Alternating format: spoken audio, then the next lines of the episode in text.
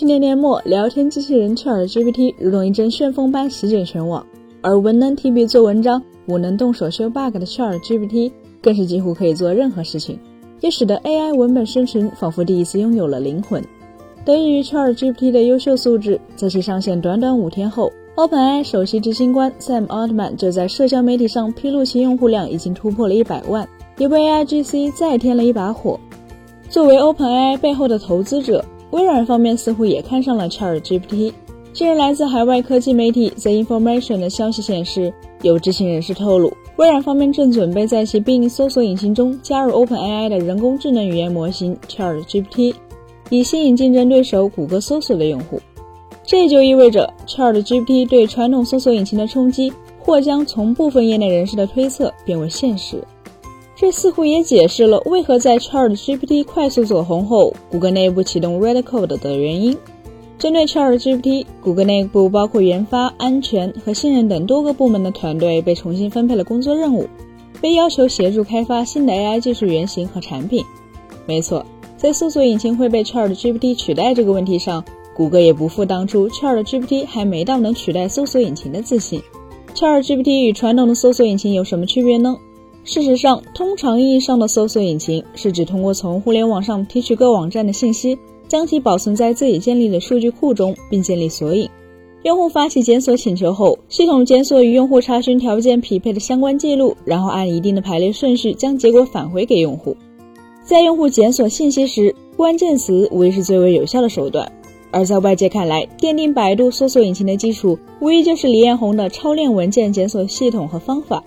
其核心是以关键词作为核心权重来决定目标页面的相关性和排序。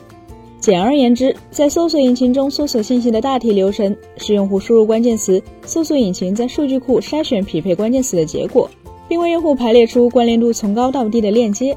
搜索引擎的本质是基于用户输入内容向用户推荐结果，但打开哪一个内容还是需要用户自己来选择。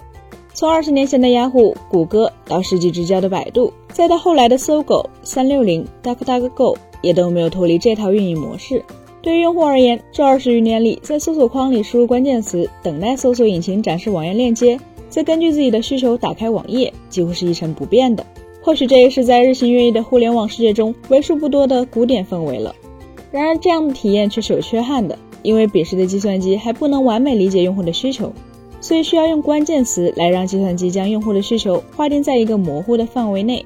相信许多朋友在通过搜索引擎寻求问题的答案时，往往会在一个主题下尝试不同的关键词，这样的效果显然称不上完美。而在满足用户信息需求方面，ChatGPT 则提供了一个完全不同的体验。面对用户需求，ChatGPT 是直接给出答案，避免了用户的选择，并实现了从搜索问题到生产答案的一步到位式体验。虽然对于部分用户来说，更希望将选择权握在自己手里，但抖音、TikTok 在全球范围内的成功已经证明了绝大多数用户是懒惰的。准确来说，大多数用户希望借助推荐算法来帮助自己检索并筛选信息，并不反感互联网厂商为他们营造一个信息茧房。相比传统搜索引擎有输入、检索、整理、结果这四步。ChatGPT 则直接跳过了中间的两个步骤，实现了从输入到结果这个新的搜索方式。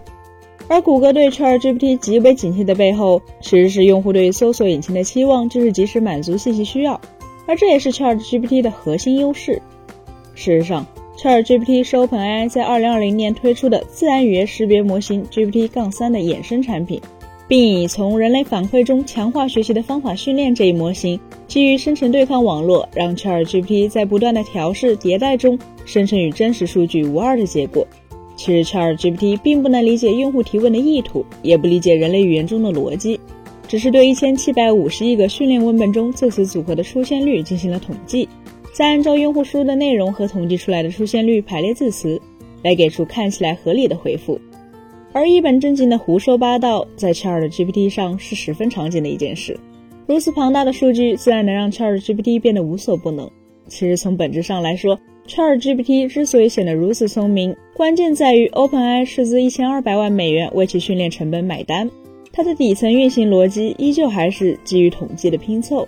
ChatGPT 其实并不像许多人渲染的那般智能，它同样需要基于输入的数据集来进行训练。这也是为什么最开始谷歌对于 ChatGPT 并不重视。原因其实也很简单，ChatGPT 的成功靠的是 OpenAI 比友商更愿意支付训练大型人工智能模型的成本。然而，一旦 ChatGPT 与微软的 Bing 携手，情况就会发生变化。ChatGPT 在自然语言处理上的能力确实要比以往的文本生产 AI 有着大幅度的升级，这也确保了它不会出现答非所问的问题。